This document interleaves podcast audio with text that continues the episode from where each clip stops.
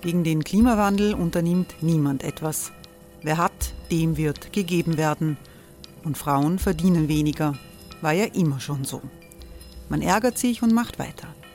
Was aber, wenn nicht? Wir haben eine Idee. Die Falter Arena macht die Bühne frei für Menschen und Projekte, die das Land verändern. Mein Name ist Eva Konzett. Ich leite das Politikressort im Falter. Und am Sonntag, den 26. Mai, veranstalten wir im Wiener Stadtsaal die nächste Falter Arena. Mit dabei unter anderem der ehemalige Politiker und Neosänger Matthias Strolz, Theresa Imre von Markter, Sonja Jöchtel von Love Politics oder Kari Ochsner von Ochsner Wärmepumpen. Machen statt jammern. Wir schauen uns an, wie das funktionieren kann. Kommen auch Sie vorbei. Alle Informationen und Tickets finden Sie unter falter.at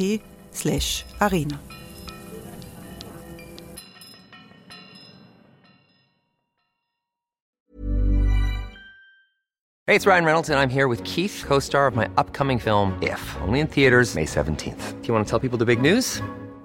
All right, I'll do it. Sign up now and you'll get unlimited for $15 a month in six months of Paramount Plus Essential Plan on us. Mintmobile.com slash switch. Upfront payment of $45 equivalent to $15 per month. Unlimited over 40 gigabytes per month. Face lower speeds. Videos at 480p. Active Mint customers by 531.24 get six months of Paramount Plus Essential Plan. Auto renews after six months. Offer ends May 31st, 2024. Separate Paramount Plus registration required. Terms and conditions apply if rated PG.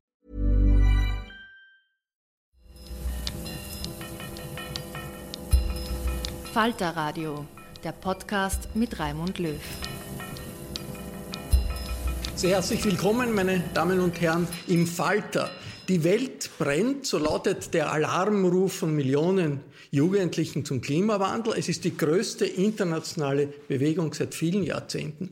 Wie groß ist die Gefahr eines Kipppoints, eines Tipping Points, eines Kipppunktes, nachdem die Erderwärmung nicht mehr zu stoppen ist? Äh, was ist realistisch? Äh, was ist apokalyptische Übertreibung bei diesem Bild? Darüber wollen wir in einer Runde von Journalistinnen und Journalisten, Expertinnen und Experten und einer Aktivistin diskutieren. Ich freue mich, dass die Aktivistin Angelika Lauber gekommen ist. Willkommen.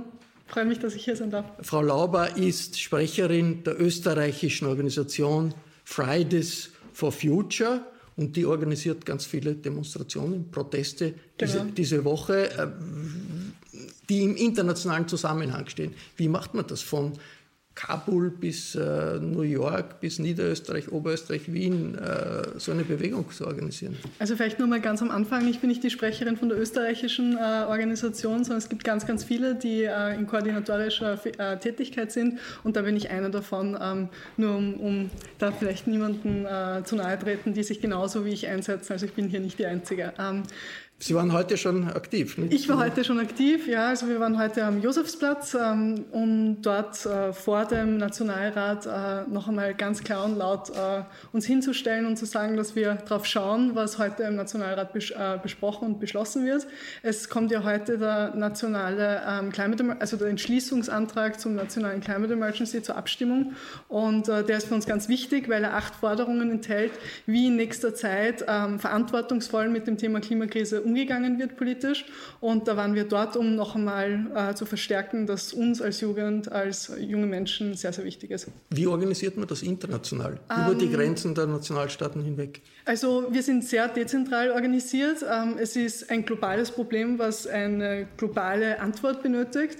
Aber in äh, dieser globalen internationalen äh, ähm, Rolle braucht man doch regionale Lösungen auch und ähm, einen regionalen Ansatz auch. Das heißt, äh, wir haben jetzt nicht einen Chef und darunter eine Hierarchie von Leuten, die das ausführen, was der Chef zu sagen hat, sondern es sind ganz, ganz viele Leute, die alle ein Ziel, eine Vision haben, nämlich eine lebenswerte Zukunft Zukunft, in den nächsten äh, Dekaden, aber auch Jahrzehnten. Und hier werden ähm, Impulse von verschiedensten Stellen gesetzt und wir sind eigentlich in Regionalgruppen organisiert. Und irgendwie funktioniert diese spontane Organisation bewundernswert. Genau. Ich begrüße den Klimaexperten Reinhard Mechler. Hallo. Guten Tag, hallo. Äh, Herr Mechler ist äh, und forscht und unterrichtet an verschiedenen Universitäten, Forschungsinstituten und ist aktiv im Weltklimarat. Der Weltklimarat, das ist die internationale Organisation, die die Grundlagen für politische Entscheidungen schafft. Der Weltklimarat hat jetzt auch gerade diese Woche einen neuen Bericht vorgelegt, bei dem Sie mitgearbeitet haben. Was ist da das entscheidend Neue an diesem Bericht? Ja, gleich vorausschickend. Äh, bei dem Bericht war ich nicht dabei. Ich bin im Weltklimarat aktiv. Der Bericht ist jetzt der dritte Sonderbericht äh, in den letzten zwei Jahren, der auch wieder zeigt äh, oder die wissenschaftliche Evidenz liefert, die zeigt, dass wir doch in einer Klimakrise sind und ähm, ja auch Handlungsoptionen notwendig sind. Der Bericht bestärkt wieder, dass wir einerseits Bedrohungen haben, aber andererseits zeigt er auch Lösungsmöglichkeiten auf zum besseren nachhaltigen Leben, wie die Vorrednerin ansprach.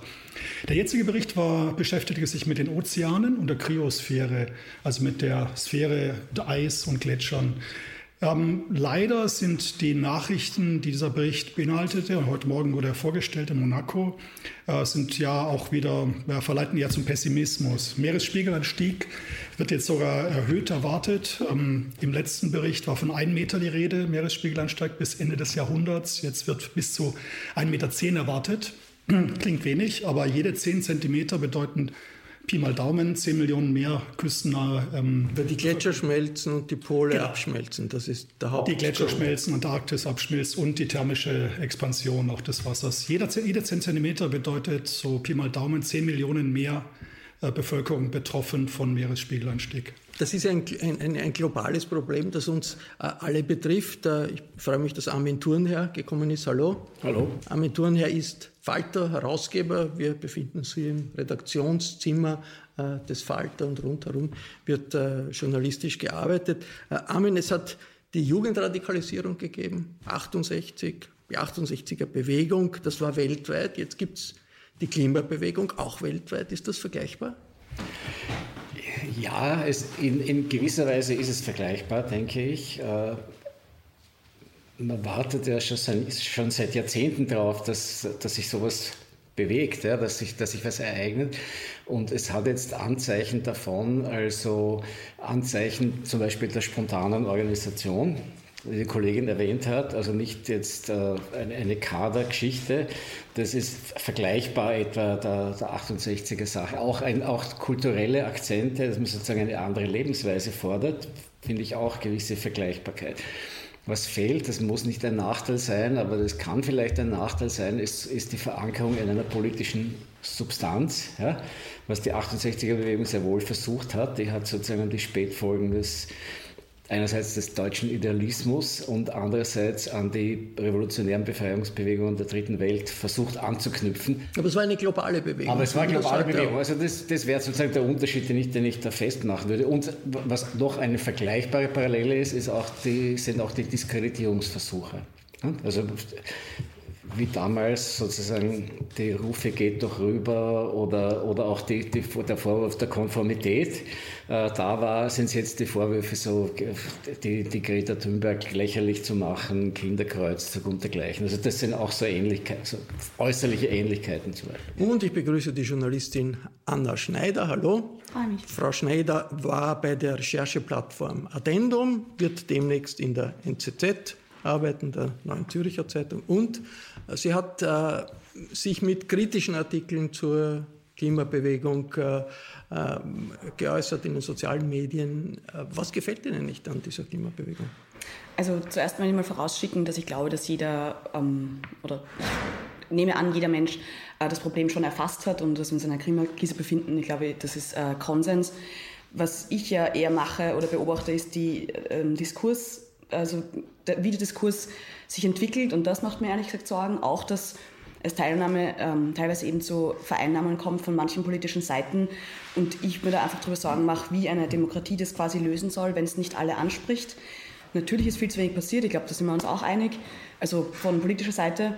Aber wenn jetzt zum Beispiel wie ähm, letzte Woche war es, glaube ich, das deutsche Klimaschutzpaket beschlossen wurde und natürlich kam dann von allen Seiten zuerst einmal, das ist viel zu wenig, ist viel zu wenig ich glaube, man muss da ein bisschen abwägender sein und ähm, auch wenn man in kleinen Schritten anfängt, die man schon hätte machen sollen, sei es drum, ähm, geht es darum, mehr Leute mitzunehmen als nur eine Handvoll, wobei das eh sehr viele Menschen sind, vor allem junge, das ist mir klar.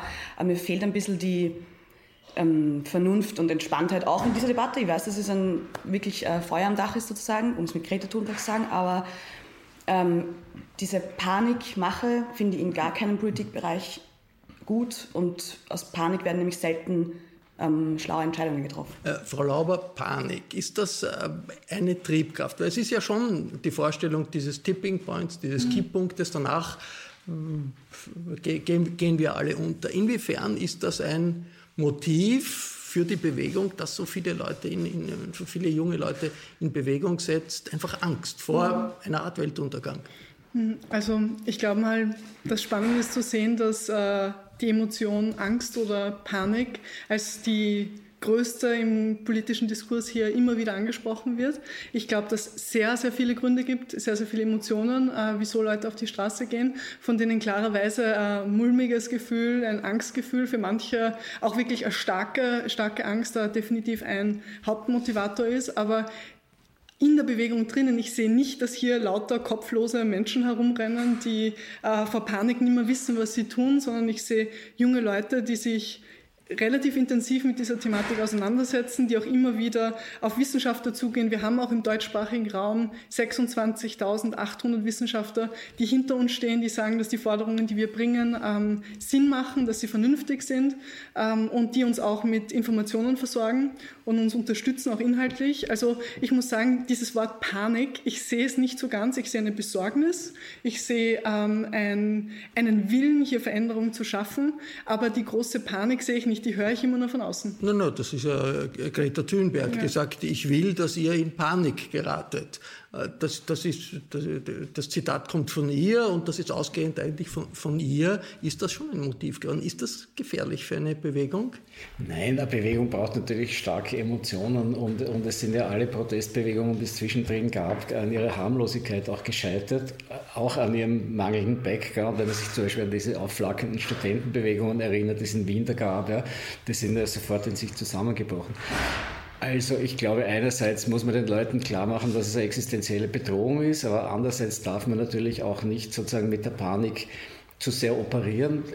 Das ist zweischneidig, das greifen natürlich die Medien gerne auf oder gewisse Medien greifen das gerne auf und machen ihrerseits eine und, und verstärken eine Panikstimmung. Was nicht passieren darf zum Beispiel ist, dass man den Leuten das Gefühl gibt, man nimmt ihnen jetzt die Autos weg. Ja, oder man zwingt sie zum Verzicht.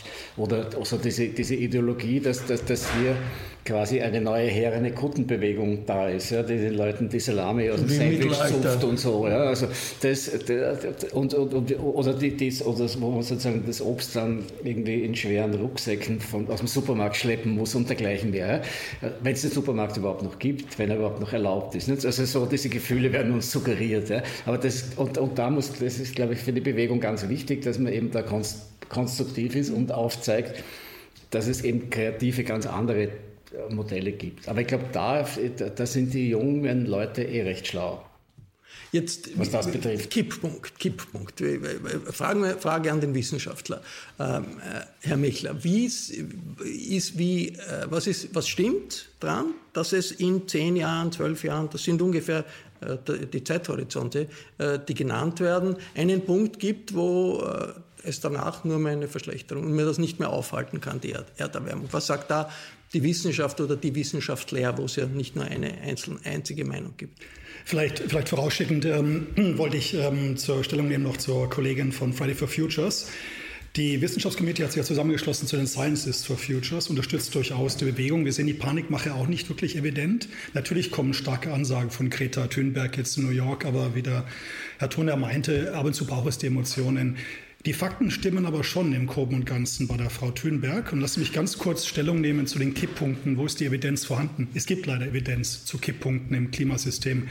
Jetzt, ähm, das wird nicht morgen geschehen, das wird auch nicht in den nächsten zehn Jahren wahrscheinlich geschehen, aber bis Ende des Jahrhunderts ist zu erwarten, dass gewisse Kipppunkte überschritten werden. Vielleicht drei zu erwähnen. Und ich habe ähm, IPCC kleine Abbildung mitgebracht. dass der IPCC, der Weltklimarat, spricht auch nicht von Katastrophe oder Bedrohung, er spricht von Besorgnis. Hier gibt es die fünf Gründe zur Besorgnis. Die sind aufgesetzt worden, um die Klimarahmenkonvention, die 1992 verabschiedet wurde, um alle Nationalstaaten an den Tisch zu bekommen und zu informieren, wie gefährlich ist Klimawandel, wurde das entwickelt. Ein, ein Punkt darunter sind eben diese Kipppunkte. Hier wissen wir zum Beispiel, dass die tropischen Korallenriffe jenseits der 2-Grad-Grenze, das sieht man hier oben vielleicht ganz schön, da wird das Risiko sehr hoch werden, jenseits der 2-Grad-Grenze, die wir derz, mit derzeitigen Emissionsmustern, naja, Mitte des Jahrhunderts vielleicht überschreiten werden. Da werden alle tropischen Korallenriffe äh, global hin, hinweg, vor allem das Great Barrier Reef in Australien. Zweiter Punkt, Permafrost. Heute Morgen gab es den neuen IPCC-Bericht. Hier ist leider auch die Nachricht, dass bei 2 Grad 25 Prozent des Permafrosts in den nördlichen Breitengraden auftauen wird. Permafrost enthält sehr viel also Kohlenstoff, zweimal so viel, wie wir in der Atmosphäre haben. Auch eine schlechte Nachricht. Aber das sind alles Entwicklungen, die sich über viele Jahrzehnte Die sind über viele Jahrzehnte, Jetzt, genau. Äh, die Vorstellung, ja. dass durch den, diesen Kipppunkt mhm. die Menschheit in Gefahr ist oder der Planet als Planet in Gefahr ist, die stimmt ja nicht. Sondern das heißt, es gibt Änderungen, die es in der Geschichte des Planeten wahrscheinlich sehr oft gegeben hat. Die, genau. Auf die muss man sich einstellen, die muss man versuchen zu beeinflussen. Genau. Aber die, die Idee wir werden alle verbrennen oder wir sind dabei, alle zu verbrennen, wenn ein bestimmter Kipppunkt erreicht ist. Ist das nicht apokalyptische äh, es, Vorstellung? Es ist die Frage, was interpretiert oder kommuniziert. Die Wahrscheinlichkeit ist da, was ich gerade erklärte, also die, dass die Korallenriffe verloren gehen. Ist tragisch, ist aber ist nicht das Ende des Planeten. Genau, das Ende des Planeten werden wir eh nicht sehen, das Ende der Menschheit wäre ein Thema. Ist das möglich? Permafrost natürlich, wenn der Permafrost sich auf, ähm, wenn der taut, hätten wir natürlich die doppelte Konzentration von CO2 in der Atmosphäre. Das würde dann zu 6 Grad Erwärmung führen. Und da kommen wir durchaus in vielen Regionen, in tropischen Regionen, kommen wir wirklich an die Grenze der Lebensfähigkeit, weil gewisse Temperaturgrenzen überschritten werden. Es gibt so 50 Grad Tagestemperatur unter gewissen Feuchtigkeitsaspekten. Da kann der menschliche Organismus nicht mehr mit umgehen. Ich wollte nur sagen, das wird nicht in den nächsten zehn Jahren geschehen, aber in den nächsten zehn Jahren müssen wir die Trendwende hinbekommen. Das Problem ist ja, wir sprechen von Netto Null, was auch in New York jetzt 77 Staaten unterschrieben. Derzeit gehen die Emissionen noch hoch. Wie schaffen wir diese Trendwende? Wenn wir in zehn Jahren die Trendwende nicht schaffen, minus 30, minus 40 Prozent Emissionen global zu erreichen, haben wir Probleme, weil wir nie auf die Null kommen und dann kriegen wir diese Kipppunktentwicklung eben gegen Ende des Jahrhunderts. Ja, Anna Schneider, ist das äh, unvermeidlich für eine Bewegung, die wirklich eine Veränderung der Entscheidungsprozesse in der Welt äh, herbeirufen will. 200 Staaten, 193 Staaten in der, bei den Vereinten Nationen sind ja schwer irgendwie in eine bestimmte Richtung zu bringen bei unterschiedlichen Interessen. Braucht man da solche Vorstellungen wie, es gibt einen Kipppunkt und, und den muss man, äh, da muss man dagegen wirken? Also ähm, ich möchte, glaube ich, echt am besten einsteigen beim Thema was auch die Maßnahmen vor allem angeht. Also ich glaube, ich maße mir nicht an, das zu beurteilen, ob es jetzt einen Kipppunkt gibt tatsächlich oder nicht. Wie gesagt, dass wir ein Problem haben, ist, glaube ich, ziemlich klar. Es liegen ja auch äh, wirklich viele Vorschläge vor und da werden wir uns wahrscheinlich auch einig, was man tatsächlich tun muss. Ähm, momentan sind wir im Nationalratswahlkampf und eigentlich hat jede Partei da auch ihre Vorstellung, was sie umsetzen will. Ich glaube, dass CO2-Steuer zumindest, na gut, vielleicht nicht bei allen Parteien, aber bei vielen schon ähm, zumindest im Programm steht. So, ähm, was mir eben, und das ist wieder so ein Punkt, was mir an der Debatte stört, ist, ähm, wenn man jetzt über Lösungen spricht und sich zum Beispiel gestern oder war schon vorgestern die Rede von Greta Thunberg, die letzte, äh, mitbekommen hat, wo sie sagt, dass sie es nicht mehr aushält, dass alle immer nur vom ewigen Wachstum sprechen und dass ihr die Zukunft gestohlen wurde. So, ähm, zwei Dinge. Ähm, manche Regionen der Welt könnten gar nicht leben ohne Wachstum. Das heißt, ein Nullwachstum wäre für ganz viele Regionen ganz schrecklich, weil das ähm, ist ja das, ähm, das braucht es, damit Bildung und äh, Gesundheit und ähm, alles mögliche in die Welt. Ja, ganz genau. Also das ist dieses, ähm, und sie sagt aber ja auch im selben Satz, dass ähm, alle Technologien quasi auch versagt hätten, die es jetzt momentan gibt. Ja, aber ich glaube sehr daran, dass äh, der freie Markt und Umwelt, also jetzt Wirtschaft und Umwelt keine Antipoden sind, sondern dass gerade dadurch Technologien entwickelt werden, die im Kampf der besten Lösungen ähm, den Umweltschutz befeuern können. Also dieses vor allem auch und da ist schon so ein bisschen bei Fridays for Future mein Problem, wenn dann Schilder getragen werden mit Burn Capitalism und verbietet uns endlich was. Das geht halt für mich in eine Richtung, die geht sich so nicht aus, also aus meiner äh, Warte, weil ich glaube, dass eben Kapitalismus und äh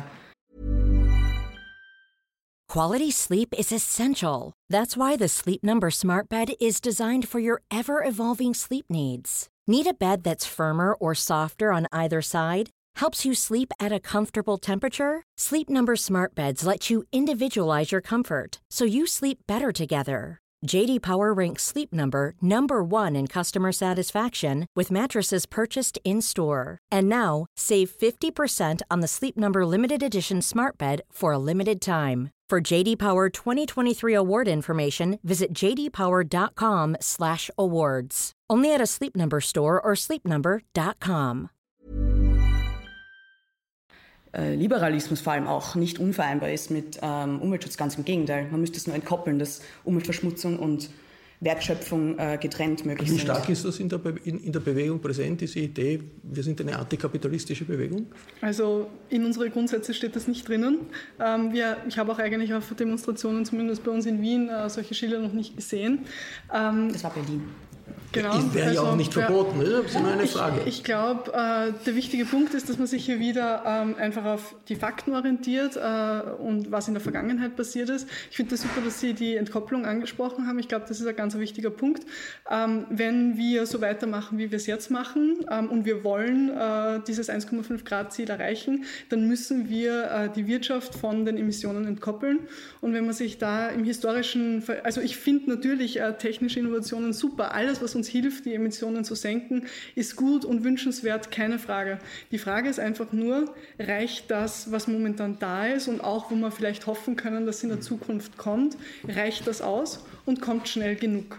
Und da ist im historischen ähm, Vergleich, wo wir sehen, wie viel Effizienzsteigerung zumindest in den letzten 30 Jahren möglich war, sehr, sehr wenig im Vergleich zu dem, was berechnet wird, dass wir brauchen. Und deswegen glaube ich, werden auch einfach, weil die alle Leute, junge Leute sehen, wir haben da ein Problem. Äh, momentan geht es sich nicht gut aus, dass einfach die kritischen Fragen kommen, ähm, wie können wir das umgestalten, wie kann in der Zukunft unsere Wirtschaft ausschauen, unsere Gesellschaft ausschauen. Und ich glaube, dass kritische Fragen einfach auch nützlich sind, dass wir alle als Gesellschaft weiterkommen.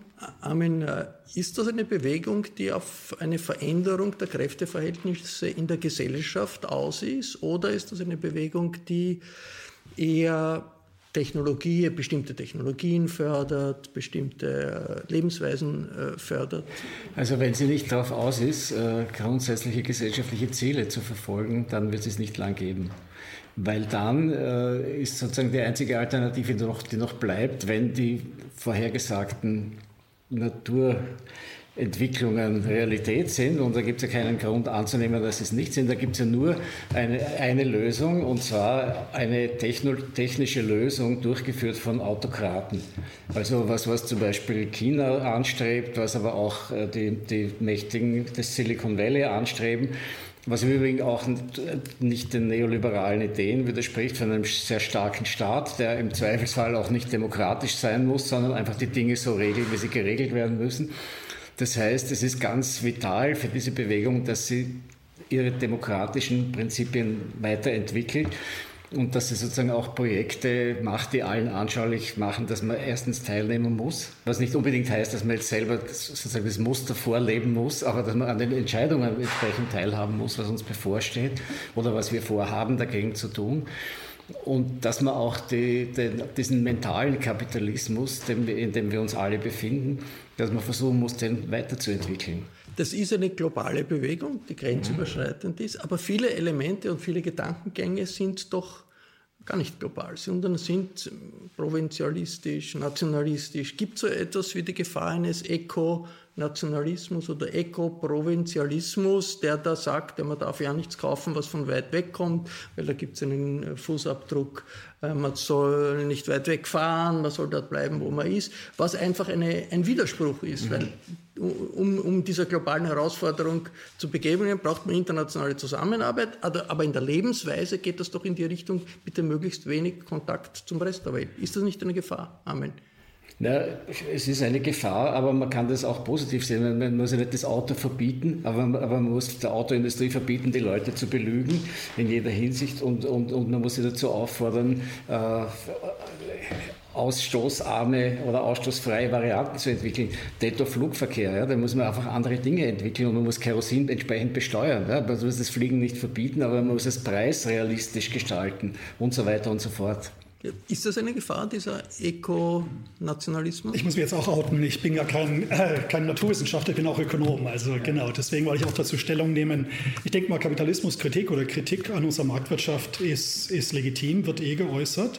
Und ähm, Ich wollte nur sagen, es geht, es geht, glaube ich, auch darum, wirklich alle Kräfte zu nutzen. Ich bin auch im Klimacenter Österreich tätig. Wir haben, oder Kollegen haben vor zwei Wochen einen Plan entwickelt, einen Referenzplan. Was könnte der österreichische Staat tun? Nummer eins war die ökologische Steuerreform, die sozial-ökologische Steuerreform. Also die Kraft des Marktes durchaus nutzen. Dann können die Konsumenten selbst entscheiden, ob sie den Apfel aus Chile oder aus der Steiermark kaufen, ob sie fliegen oder nicht. Derzeit gibt es keine Kostenwahrheit. Flugverkehr, es gibt keine Bepreisung, Kerosin, Dieselprivileg gibt es. Wir haben ja ein Problem heute. Klimawandel wird Riesenkosten, verursacht heute schon Riesenkosten. Laut Schätzungen von Kollegen eine Milliarde Euro pro Jahr. Wer trägt es? Also es ist eben wieder die, Sozial die, die Gemeinschaft trägt es. sind Kosten, die sozialisiert werden, die also internalisiert werden. Aber das ist doch genau der Punkt. Wenn man sagt, genau. Äh, die Frage, äh, den Apfel aus der Steiermark oder den Apfel aus Lateinamerika, dann ist äh, klar, es wird insinuiert, der aus Lateinamerika ist böse, der aus der Steiermark ist gut. Das geht doch genau in die Richtung, also Einschränkung des Welthandels, Einschränkung der internationalen Beziehungen, die, was ein Widerspruch ist zur Notwendigkeit, gemeinsam zu handeln, oder? Würde ich nicht so sehen. Also es geht um die Gerechtigkeit vor allem auch, um die Preisgerechtigkeit. Warum den, Steier, den, den steirischen Apfelproduzenten benachteiligen gegenüber dem chilenischen Produzenten, der vielleicht auch eine Großplantage agiert. Also ich finde da der Preis, ähm, ich kann da gewiss diese Gerechtigkeiten auch widerspiegeln, die Knappheiten und die Gerechtigkeiten widerspiegeln. Ich wollte das auch sagen, nur der Markt wird es nicht richten. Also auch ein Thema, das wir auch in dem Klimaplan haben, der übrigens heute, den wir auch vom Climate Change Center Austria vorstellen und die Parteien baten, darauf zu reagieren, was sie sogar gemacht haben, bis auf eine Partei. Ähm, auch in diesem Plan geht es durchaus um die Suffizienz, also der Frage, was ist denn das Gemeinwohl? Wir wissen ja alle, dass das Bruttoinlandsprodukt nicht mehr gut widerspiegelt und das Wirtschaftswachstum auch nicht unten ankommt. Was ist das Gemeinwohl? Die Gemeinwohlökonomie. Wie können wir damit umgehen?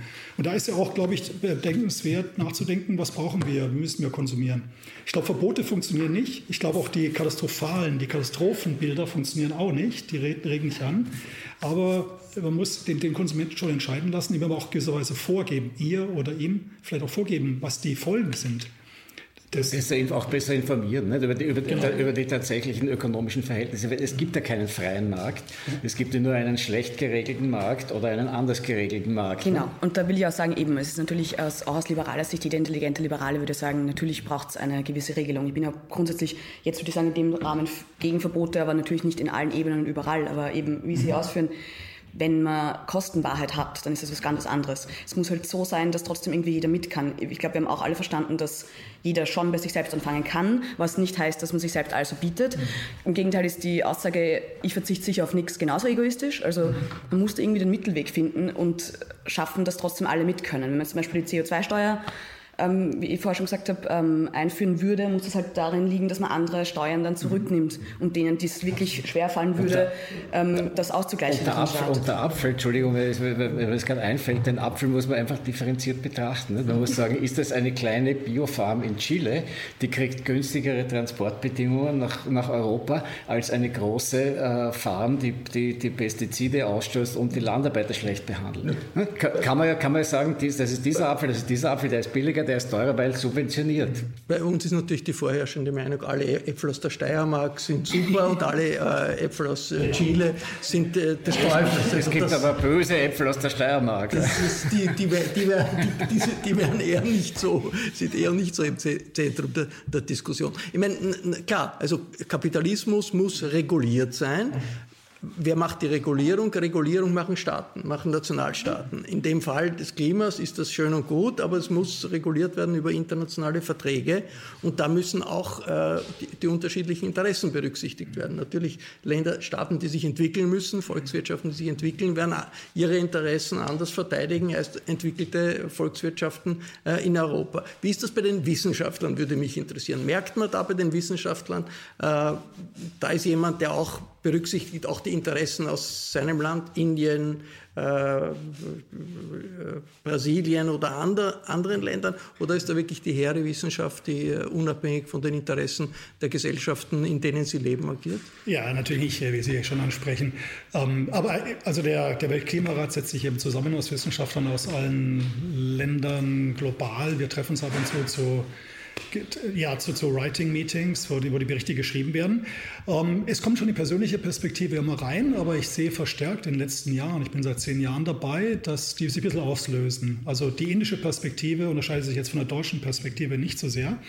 Weil wir gemeinsam schon der Meinung sind, jenseits der wissenschaftlichen Evidenz, dass wir eine Klimakrise, nicht eine Katastrophe sind und dass wir eben die Aktionen setzen müssen und das durchaus auch international. Eben den Süden beachten, die Notwendigkeit des, Notwendigkeit des, des Südens ähm, müssen angegangen werden, der Norden hat das Problem ja zum großen Teil, zumindest über die letzten Jahrzehnte verursacht, hat eine besondere Aufgabe und das muss gemeinsam angedacht werden. Also es kommt das Thema Gerechtigkeit, kommt durchaus auch in den Weltklimarat jetzt in den letzten Jahren verstärkt hinein. Was also es gibt einen Internationalismus auf der Ebene der Wissenschaftler, ja, es gibt einen Internationalismus auf der Ebene der Bewegung, mhm. aber es gibt in der realen Welt einen steigenden Nationalismus, einen steigenden Protektionismus, eine steigende Tendenz. Jeder Staat macht eigentlich nur das, was in seinem Interesse Interesse sein soll, vorgegeben vom amerikanischen Präsidenten, äh, der, der, der ja äh, durchaus auch Nachahmer in, in, anderen Staaten hat. Wie, kommt man, wie, wie, wie kann man da entgegenwirken? Ist das nicht etwas, das äh, eine Sackgasse, jetzt auch politisch eine, eine, Sack, eine Sackgasse darstellt?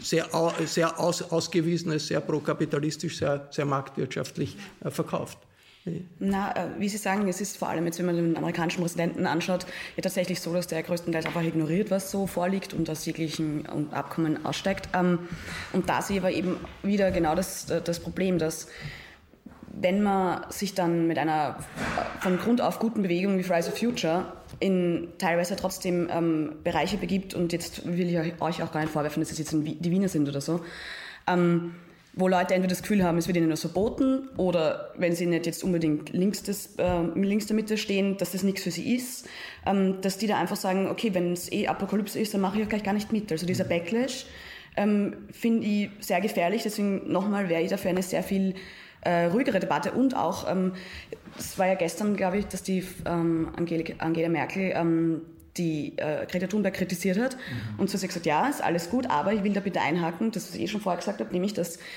sie vergessen hat zu sagen, dass neue Technologien und so das schon auch mitregeln könnten. Und sofort, nachdem sie diesen Satz geäußert hat, hat es einen totalen Shitstorm, äh, ähm, pardon my French, ähm, gehagelt. Weil man dürfte das ja nicht kritisieren. Das sehe ich aber anders. Man muss irgendwie zivilisiert streiten können und auf einem anderen Level. Und eben aus rechter Ecke gegen Greta Thunberg, das ist ja wirklich auch jenseitig, was da passiert, ist äh, diffamiert ja aber, finde ich, sowieso die Kritiker. Also Al, Al Gore, der ja schon seit langem sich äh, engagiert für eine, eine, eine sinnvolle Klimapolitik in Amerika, seit 20 Jahren das schon tut, sagt, bitte seht auch, was sich positiv getan hat. Genau. Nicht nur positiv jetzt auf der Ebene der Wissenschaft, auf der Ebene der, der Bewegung, sondern auch bei den wirtschaftlichen äh, Veränderungen. Also die neuen, äh, er, er zitiert da die die neuen äh, Elektrizitätswerke und sagt also, der Prozentsatz an neuen E-Werken, die äh, über Windenergie, über Sonnenenergie äh, gebaut werden, sind in Europa riesig, in Amerika ein bisschen weniger, in China groß, in Indien groß. Das heißt, dort, wo die ausgebaut wird, wird schon sehr klimabewusst ausgebaut.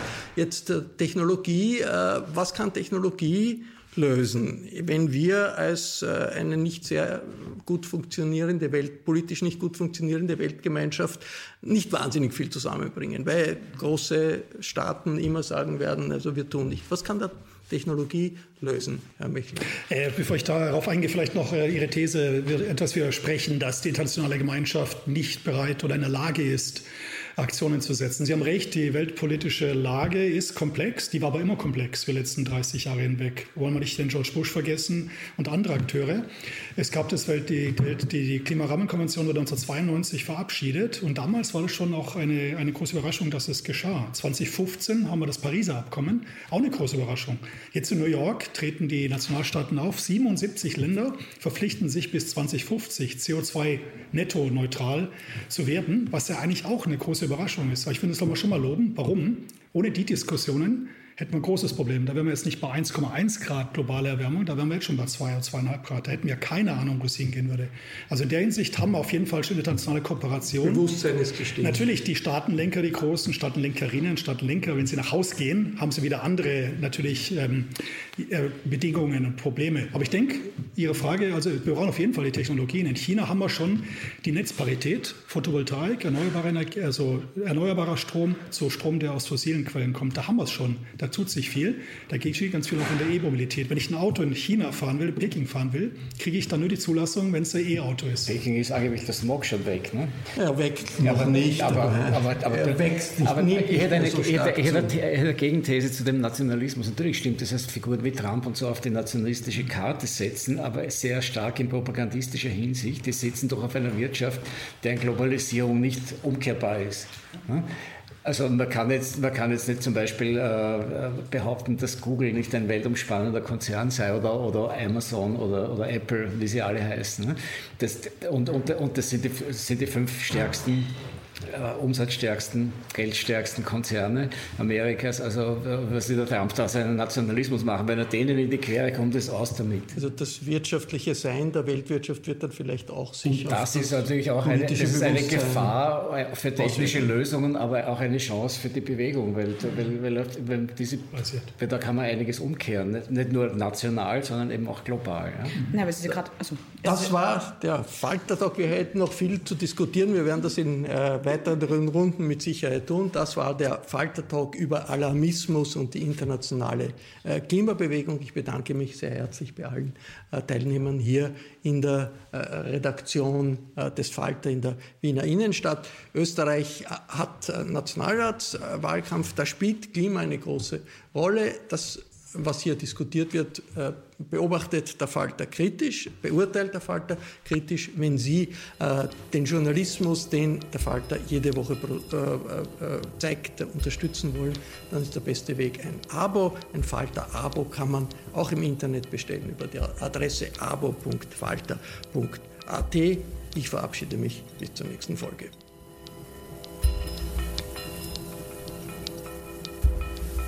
Sie hörten das Falterradio, den Podcast mit Raimund Löw.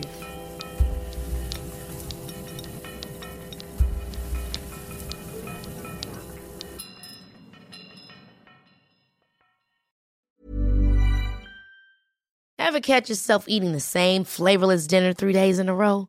Dreaming of something better? Well, HelloFresh is your guilt-free dream come true, baby. It's me, Kiki Palmer. Let's wake up those taste buds with hot, juicy pecan crusted chicken or garlic butter shrimp scampi. Mm. Hello Fresh. Stop dreaming of all the delicious possibilities and dig in at HelloFresh.com. Let's get this dinner party started. Planning for your next trip? Elevate your travel style with Quince. Quince has all the jet setting essentials you'll want for your next getaway, like European linen premium luggage options, buttery soft Italian leather bags, and so much more. And is all priced at 50 to 80% less than similar brands. Plus, Quince only works with factories that use safe and ethical manufacturing practices. Pack your bags with high-quality essentials you'll be wearing for vacations to come with Quince. Go to quince.com/pack for free shipping and 365-day returns.